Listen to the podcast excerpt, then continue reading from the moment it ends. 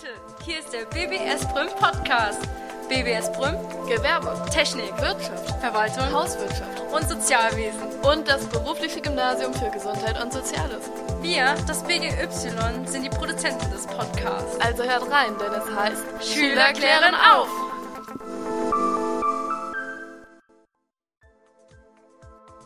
Hi, ich bin Jasmin und gehe auf die BWS in Prüm. In meiner heutigen Episode möchte ich euch ein wenig über positive Folgen, negative Folgen und viele weitere Informationen über soziale Medien erzählen. Ich hoffe, euch gefällt der Podcast und dann können wir mal anfangen.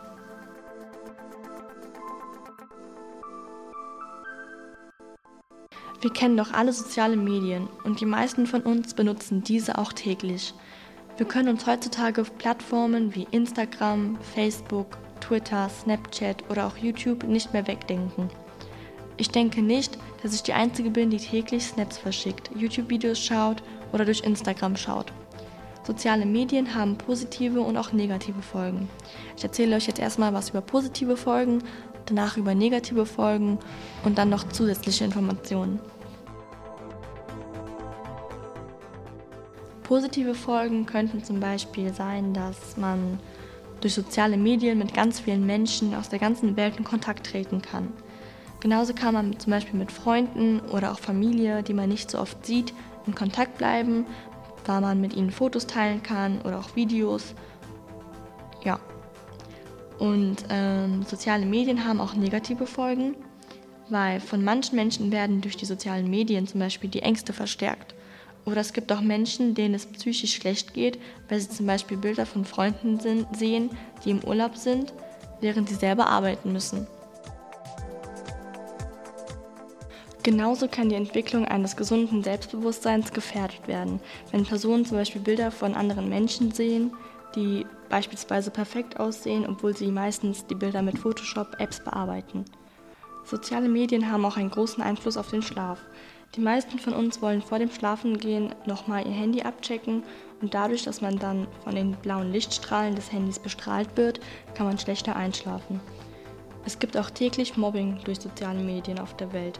Wenn jemand beispielsweise ein Foto postet, welches er selbst als schön empfindet und aber dann negative Kommentare von anderen Personen bekommt und deswegen auch über persönliche Nachrichten beleidigt wird, kann das zu Mobbing führen. Es könnten auch unvorteilhafte Bilder von Personen verbreitet werden, mit denen die Personen dann gemobbt werden. Ich erzähle euch jetzt noch ein paar Dinge über soziale Medien im Unterricht bzw. in der Schule. Soziale Medien können in den Unterricht mit eingebaut werden, jedoch bringen diese auch Risiken mit sich. Sie können als selbstständiges Thema aufgegriffen werden, um Schülern und Schülerinnen auf Vorteile und Gefahren im Privatleben hinzuweisen und ihnen mediale Kompetenzen zu vermitteln. Auf thematischen Blogs können Schüler und Schülerinnen zum Beispiel Lernzusammenhänge unterrichtsbegleitend erfassen und Fragen und Kommentare stellen. Genauso gibt es leider das Thema Cybermobbing. Unter Cybermobbing versteht man das absichtliche Beleidigen, Bedrohen, Bloßstellen oder Belästigen anderer mit Hilfe von Internet- und Mobiltelefondiensten bzw. sozialen Medien und das über einen längeren Zeitraum hinweg. Der Täter sucht sich ein Opfer, das sich nicht oder nur schwer gegen das Mobbing wehren kann.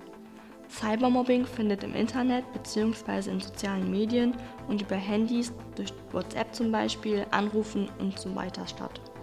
Meistens handelt der Täter anonym, dadurch weiß das Opfer nicht, von wem die Angriffe stammen.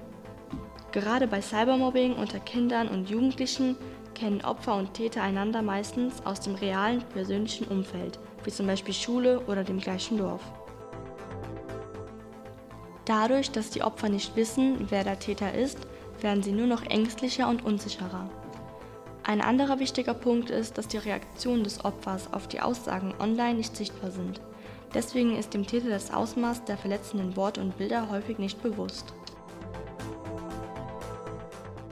Zusammenfassend lässt sich sagen, dass soziale Medien viele Vor- und auch viele Nachteile haben, wie zum Beispiel das Mobbing.